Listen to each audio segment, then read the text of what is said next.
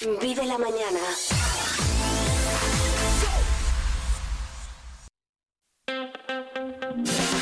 Vive la mañana Soria con Alfonso Blasco.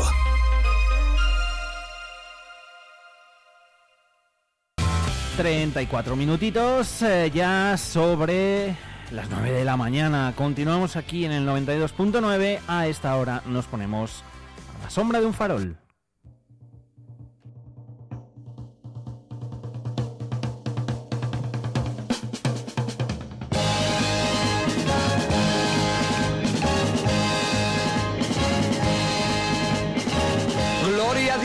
Las alturas recogieron las basuras de mi calle ayer a oscuras y hoy sembrada de bombillas.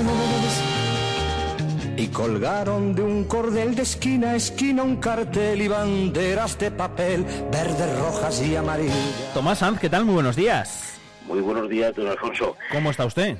Estupendamente. ¿Algún día vas a dejar la sintonía Entera. es que me gusta mucho.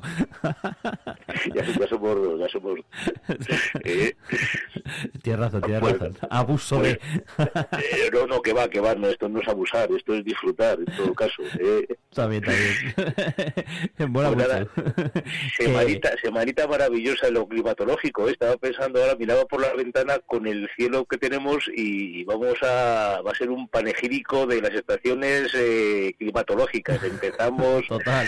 casi en primavera, terminamos en invierno. Bueno, pues, pues nada, habrá que disfrutar de lo que venga. ¿eh? Efectivamente, lo que lo que toque, oye, que ahí con el tiempo, como digo, poco poco podemos hacer, pero bueno, que sí que está un poco así revuelto o, o locario un poco el tiempo, pero bueno, oye, lo que toca, veremos a ver si nieva o no a final de, de semana. En cualquier caso, haga lo que haga, nosotros seguro que seguimos disfrutando de nuestras calles, de las de aquí, de las de Soria, que como cada martes repasamos con Tomás. ¿Cuál nos toca hoy, Tomás, por cierto? Pues mira, pues es una calle que tiene casi un problema de género, iba a decir. Sí. sí, pero ahora, ahora te explico por qué. Es una calle que me ha pedido mi, mi querido amigo y vecino Antonio Andrés, eh, que tenía mucho interés por saber exactamente la historia de, de esta calle. Y te digo que tiene un problema de género porque el- a- al 90% de la gente que le he preguntado sobre el nombre de la calle me dice que se llama Las Betetas, Ah, cuando amigo. realmente la calle es Los Betetas. Ah, no lo sabía. Es, es, es una saga, es, es nuestro Falcon Crest particular soriano. O sea, eh, si los guionistas de las famosas series de Dinastía o de Falcon Crest en Estados Unidos hubieran conocido la historia de los Betetas, hubieran hecho una serie seguro sobre ellos. Sí, ¿no? Mira, a ver, a ver si se la vendemos a Netflix o algo, que esto se la Es, es- de es todo. tremendo, es tremendo, sí, sí, la verdad que es curiosísima su historia, ¿no?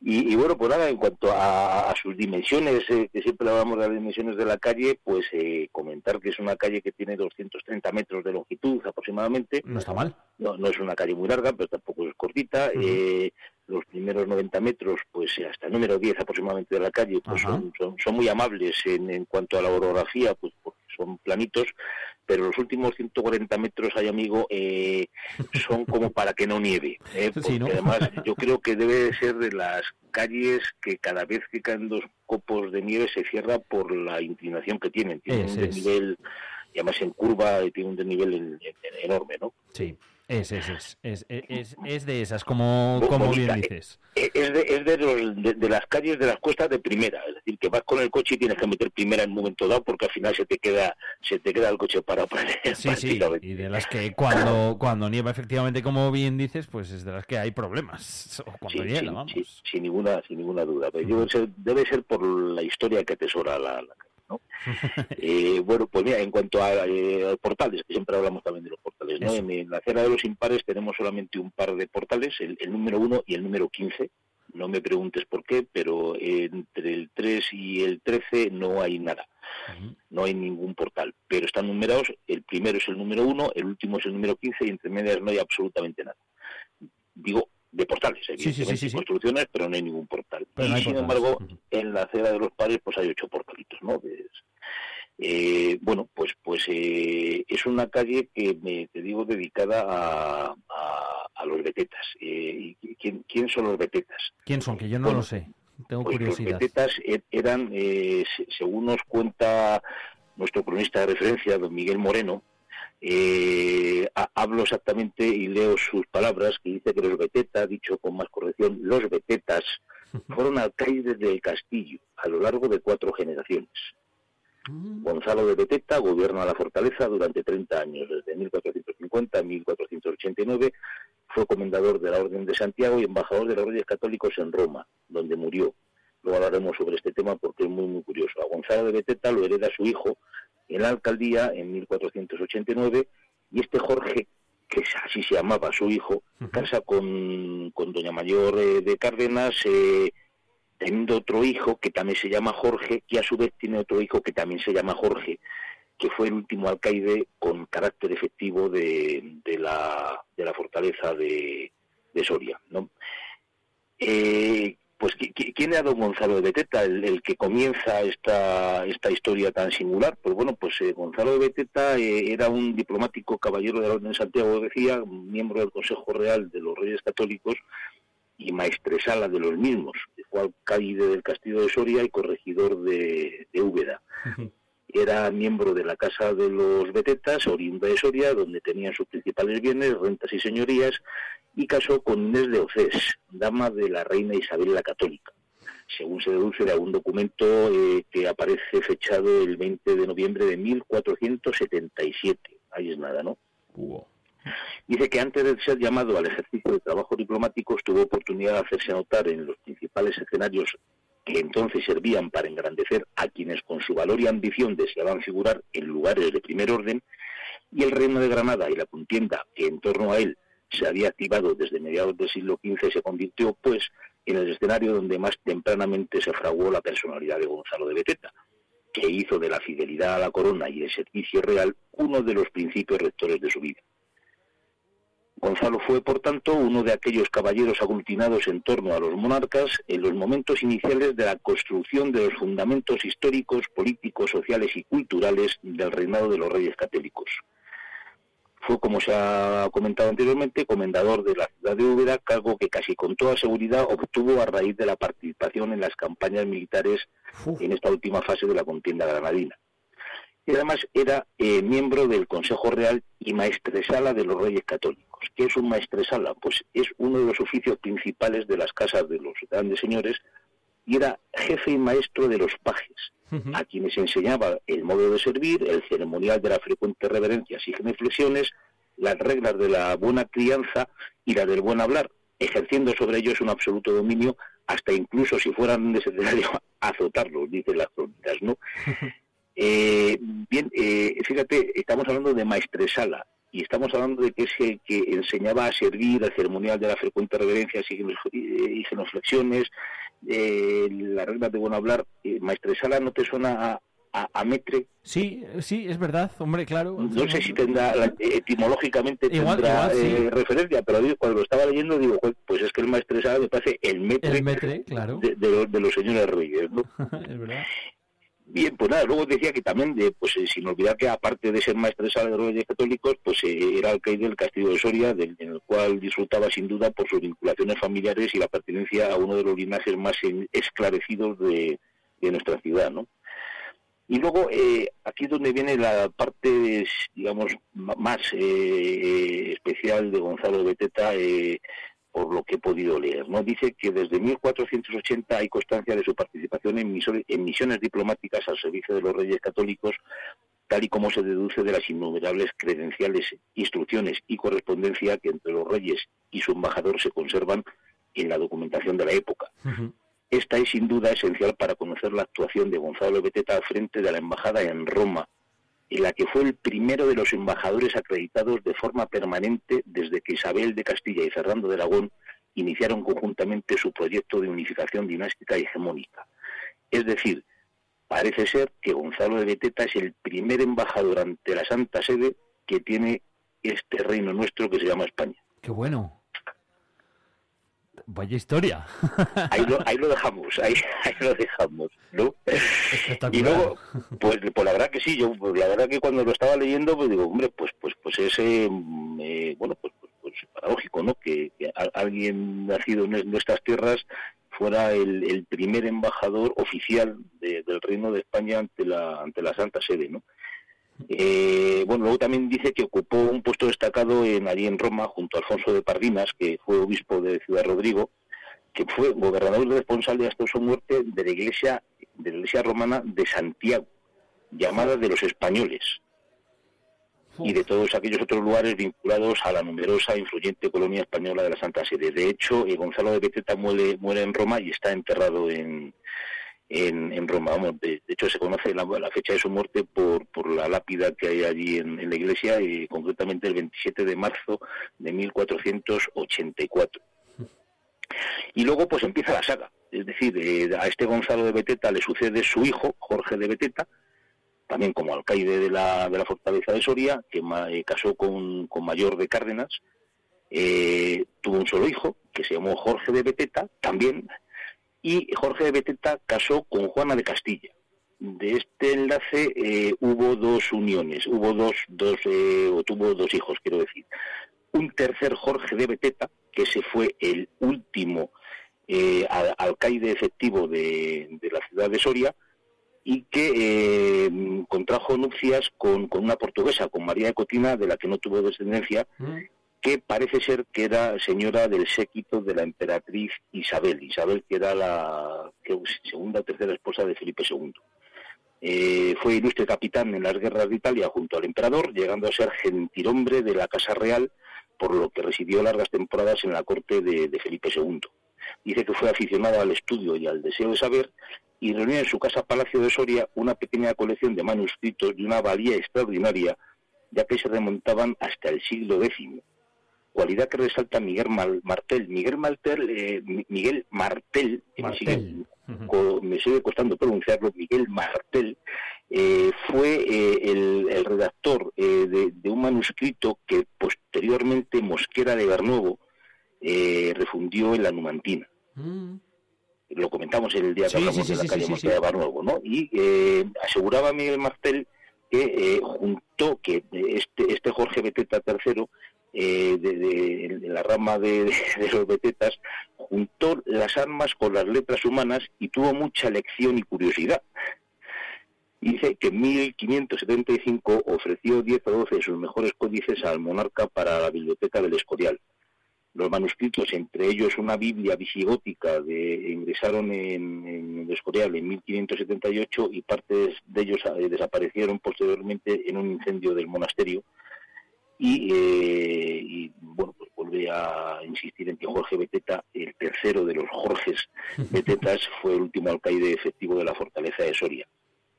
Estos betetas tuvieron, bueno, pues, pues eh, un mayorazgo eh, y dentro de los privilegios de ese mayorazgo, pues tenían eh, el, portalgo de Soria y su tierra y, la travesía de Vinosa. y, debían de ser unas piezas porque tanto la villa de Almazán como la villa de Gómara mantuvieron pleitos con ellos por porque les cobraban el portalgo cuando ambas villas tenían un privilegio por el cual no podían, no, no, debían de pagarlo, ¿no? y al final la justicia pues eh, dice que, eh, eh, que tuvo que ser sustanciado y las sentencias le parasen perjuicio para poder compensar a ambas villas por el cobro del portazgo que quería imponerles y que al cual no tenía derecho. ¿no? Que, también debe ser un, buena pieza el, el, amigo el amigo Jorge Beteta, ¿no? Y luego, además, también hace, eh, eh, concluye eh, alguna historia que he leído de la Real Academia de, la Historia, que en enero de 1577, entre los acuerdos de la ciudad de Soria, se hace constar que este día Francisco de Trujillo, procurador general del común de dicha ciudad, hizo relación en dicho ayuntamiento diciendo que a su noticia es venido que la torre de la puente de esa ciudad y casas de la fortaleza y reparos de ella están muy maltratados, mm. tanto como para hundir y caer, requiriendo al corregidor y señores del ayuntamiento que mandaran verlo por vista de ojos e instar a don Jorge Beteta, que lleva salario de su majestad como alcaide de dicha fortaleza, castillo y torre, para que la repare. Es decir, que además parece ser que tampoco era un vecino excesivamente eh, mm, bueno, cumplidor, cumplidor con las normas, ¿no? Te, he entendido. Y bueno, pues, pues la, verdad que la saga te decía lo de Falcon Crest o, Dinastía, que a ver, que es un, es un ejemplo, digamos, eh, eh, como muy gráfico, pero quizá poco afortunado, pero por lo menos eh, aclaratorio un poco de, la, de la continuidad de la familia.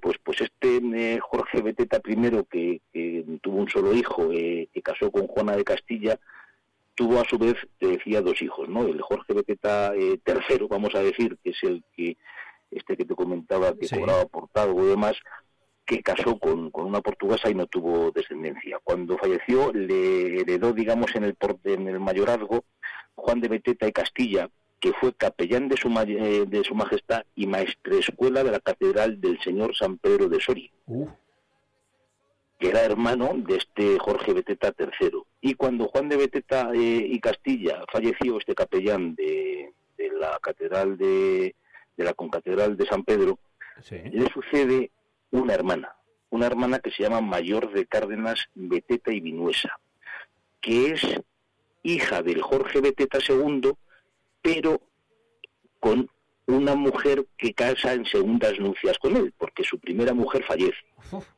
Pues casa con una tal María de Vinuesa y con ella tiene esta hija que se llama Mayor de Cárdenas y Vinuesa. Y esta Mayor de Cárdenas y Vinuesa casa a su vez con un tal Juan de Castilla y Mendoza, del que tienen dos hijos, un tal Juan Alonso y una tal Juana de Castilla, Beteta y Vinuesa. Y doña Juana de Castilla, Beteta y Vinuesa, al final casa con un señor que se llamaba Hernando de Vega. Hernando de Vega. Hernando de Vega, correcto. Y tienen dos hijos, un tal Juan y un tal Suero. Y este Suero que es el que hereda el, mayorazgo de la, de la casa de los Beteta, se llama Suero de Vega. ¿No te suena ese Suero de Vega? Mm, pues no. Pues no, pues, pues justo delante de donde tienen la casa señorial los Beteta hay una casa, hay una calle que se llama Sorodega. Ah, qué bueno, es verdad. Si yo, las calles, si yo las calles tomaste, soy sincero, las estoy aprendiendo gracias a ti. De ahí viene, e-, ese, ese Sorovega es el hijo, digamos, el, el, o el tataranieto del, del, Gonzalo de Beteta, que fue el primer embajador de la Santa Sede de los Reyes Católicos.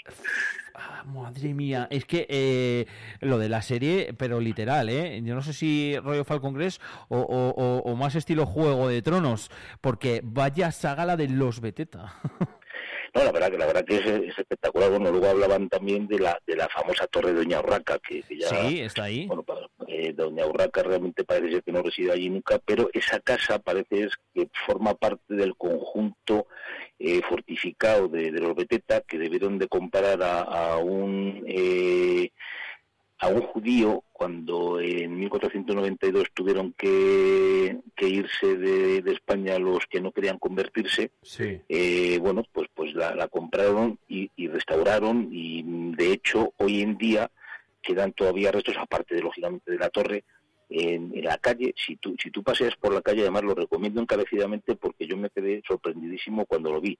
Eh, si a, la altura del número 12 de, de la calle de los Betetas, eh, justo enfrente del número 12 hay un arco cegado con unas dovelas enormes y se ve medio arco nada más, porque el otro medio está por debajo del nivel de la acera. Ah. Pero si te fijas encima de ese arco, que ese arco pues entiendo que es un vestigio de una puerta pues, pues bastante importante, porque te digo que las dovelas son enormes, justo encima de ese arco hay tres almenas perfectamente conservadas.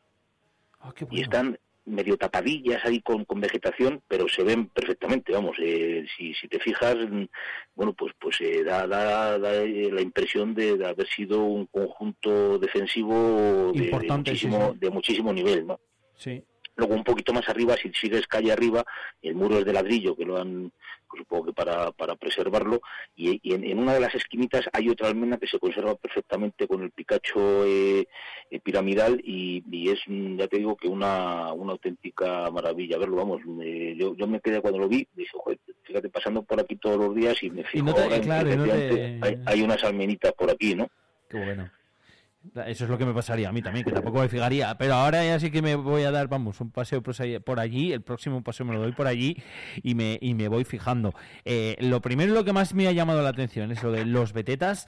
Lo segundo, vaya historia, porque yo me imagino que al final Tomás, eh, pues con la historia tal y como nos la, nos la has contado, con la importancia, con tener eh, esa calle, toda esa zona, con ese incluso el, el torreón relacionado con ello, con otras calles relacionadas con ello pues nos damos un poco cuenta de, que han formado parte de, la historia de Soria, además con un papel, entiendo que importante en su época. Bueno, por supuesto, por supuesto, hombre, yo entiendo que, asignarle la, comisión de servicio a Gonzalo de Beteta de ser embajador ante la Santa Sede de los Reyes Católicos, pues no es moco de pavo, ¿no? Si se me permite la, la expresión, lógicamente, ¿no? Y además cuando cuando parece ser que Fernando Aragón, una de las principales eh, materias que quería tratar con la Santa Sede era que la Inquisición en Aragón tuviera los mismos privilegios que la Inquisición en Castilla. Que parece que había determinadas eh, contingencias entre los inquisidores de un reino y otro, ¿no? Y una de las misiones de, Gonzalo de Beteta fue intentar sacar del Papa eh, que, unificara, digamos, las las atribuciones o las competencias de, ambas inquisiciones, ¿no? Y luego algo, algo curioso que sí no quería dejar pasar es el, eh, eh, supongo que no está hecho al azar, evidentemente, ¿no? Pero eh, si tú tomas una calle de Soria, ah, eh, las calles aledañas casi todas tienen un, pasado común o, una historia común o, o un entronque común, ¿no? Porque fíjate que es curioso, la última calle que aparece, bueno, una de las calles que cruza que cruza las betetas, los betetas, perdona, es, es el, paseo de Doña Urraca. Claro. por ejemplo hay otra calle que además eh, la vais a identificar rápidamente en cuanto os diga eh, una de sus particularidades, que es la calle de Nuestra Señora del Pollo. Cuando te hable de Nuestra Señora del Pollo, ¿qué calle es esa? Bueno, pues si te digo que es la calle, las escaleras que suben desde el Sagrado Corazón hasta el ah, castillo. ¡Qué bueno! Pues esa es Nuestra Señora del Pollo. Y Nuestra Señora del Pollo pues fue una iglesia de las una de las 35 parroquias que había en Soria, que se encontraba a espaldas del Palacio de los Señores de Beteta. Sí. Curiosamente, ¿no? Y que en 1777 el obispo de Osma, don Bernardo Antonio Calderón, pues decide cerrar porque se iba a caer a, cachos eh, la, pobre iglesia, ¿no? De hecho, de, esta iglesia, de, la iglesia de Nuestra Señora del Pollo, se conserva una campana en, la, en el campanario de la iglesia de San Juan de Rabanera. Y entonces, eh, bueno, pues, pues lo que te decía, que al final eh, hay un hay un, eh, un emplazamiento como como muy localizado de, calles. además, ¿eh? todas que tienen efectivamente pues una un, origen común no bueno lógicamente luego Solo Vega que está en la, calle que sale directamente o, la que pasa por donde pasa o por donde está la, la, torre de Doña Urraca no entonces, bueno, pues, pues es, es, es curioso, ¿no? Esa, esa ubicación de, de las calles. Muy curioso, la verdad. Mira, yo no, no lo sabía y hemos aprendido un poquito más de esta calle de Los Betetas. Eh, para todos aquellos que viváis por ahí, que viváis por esa zona, seguramente, que a mí me pasa, yo donde vivo no tengo ni idea y algún día eh, seguro que Tomás me, me, cuenta la historia también de mi calle. Eh, esta una además de las, bueno, pues yo creo que importantes también de Soria, no todas lo son, lógicamente, pero bueno, al final es una calle por la que sí que generalmente pasamos muchos, sí que pasan muchos turistas en ese camino hacia la concatedral también de San Pedro, etcétera, etcétera, y yo creo que eh, pues esto trata de las calles y de las historias también, sobre todo, que debemos de saber de aquí de, nuestra ciudad. Me ha gustado mucho, Tomás. No sé si te queda algo por contarme de los Betetas. ya, ahora ya pasé. Ahora se, lo, voy a decir a todo el mundo. Historia, La historia, la historia de la familia, ese, ese bueno, pues, pues, esa historia familiar de padres, hijos, nietos, bisnietos y tataranietos, pues es, es, curiosísima. Y luego la calle en sí, pues, pues hombre, pues tiene alguna tiene alguna cosa muy, muy bonita, ¿no? Hay, pues para que le guste, por ejemplo, mira, en el número 6 hay, hay dos cocheras que tienen todavía los portalones de madera. Sí. Que cuando pasas por allí lo ves, a, mí se me va el espíritu a hace 50 años, ¿no? Cuando todas las puertas de todas las cocheras no eran metálicas, sino que eran de madera, de madera. y estaban perfectamente alistadas, los, los listones perfectamente colocados y además es una, es una preciosidad, ¿no? Bueno. que es una calle que tiene, tiene, lo suyo, tiene lo suyo. ¿eh? Estaba mirándolo justo, claro. Ahí está, supone que estaba el palacio, ese palacio de los Beteta, con la torre, como has dicho, de Doña Urraca, que no sabemos si vivió allí nunca o no, como, como comentabas. parece ser que no, parece ser que no. sí, parece que en esa torre sí que estuvo eh, alojada eh, en su tránsito por la provincia de Soria Santa Teresa de Jesús. Eh, parece, ¿eh? y, también creo que Felipe II también llegó a estar alojado allí, eh, si, si, no recuerdo mal, de alguna cosa que, he leído.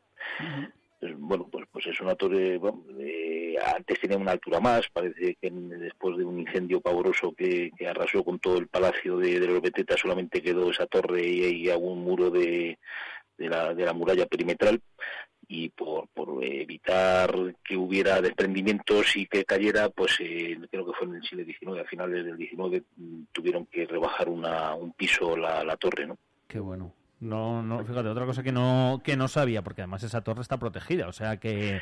Sí, sí, sí, sí, sí. Es de, que, de esa zona de las que hoy en día, cuando se habla incluso de esa ampliación del Palacio de la Audiencia, de toda la remodernización de, de toda esa zona, se habla de mucho de, de, de, toda esta calle, como estás diciendo tú ahora mismo, y, y, en concreto, bueno, pues de ese Palacio de los, de los Beteta o de esa torre de, Doña Urraca. Oye, me ha gustado mucho, Tomás. Me ha sorprendido muy gratamente. Eh, mira que me lo dijiste ayer, ¿eh? Cuando estuvimos ayer por la tarde, me dijiste, eh, te va a gustar, te va a gustar. Y efectivamente, un poquito más de pues, pues historia de aquí de Soria sabiendo cómo eres, que no eres amigo de los cumplidos ni de eh, ni, de la anulación, pues, pues me, siento, me, siento muy muy satisfecho, hombre. Pues sí, me ha gustado, me ha gustado mucho. En fin, la calle de Los Betetas, esa que nos la llevamos hoy aquí, a la sombra de un farol, un día más con, con Tomás Sanz. Tomás, gracias y nada, la semana que viene más y mejor, como se suele decir, ¿ok? Esperemos, vamos a ver si somos capaces de, al menos igualarlo. ¿eh? sí, sí, no, no, está al nivel, ojo, ¿eh? madre mía, la historia que tenemos aquí en Soria, maravilloso. Tomás Sanz, abrazo grande, cuídate mucho, la semana que viene más otro para ti, Alfonso, y que no tengamos nieves a final de la semana. Eso, ¿eh? eso, eso, a ver, a ver, ya veremos, lo recordaremos el martes que viene. al menos que si las hay, que las haya por los altos, que no molesten. ¿eh? Un abrazo, Tomás. Otro para ti y para todos. Hasta luego. Adiós, adiós. Vuelve el pobre a su pobreza, vuelve el rico a su riqueza, y el Señor cura sus misas despertó el bien y el mal, la pobre vuelve al portal, la rica vuelve al rosal y el avaro a las divisas. Se acabó. El sol nos dice que llegó el final. Por una noche se olvidó que cada uno es cada cual. Vamos bajando la cuesta, que arriba en mi calle se acabó la fiesta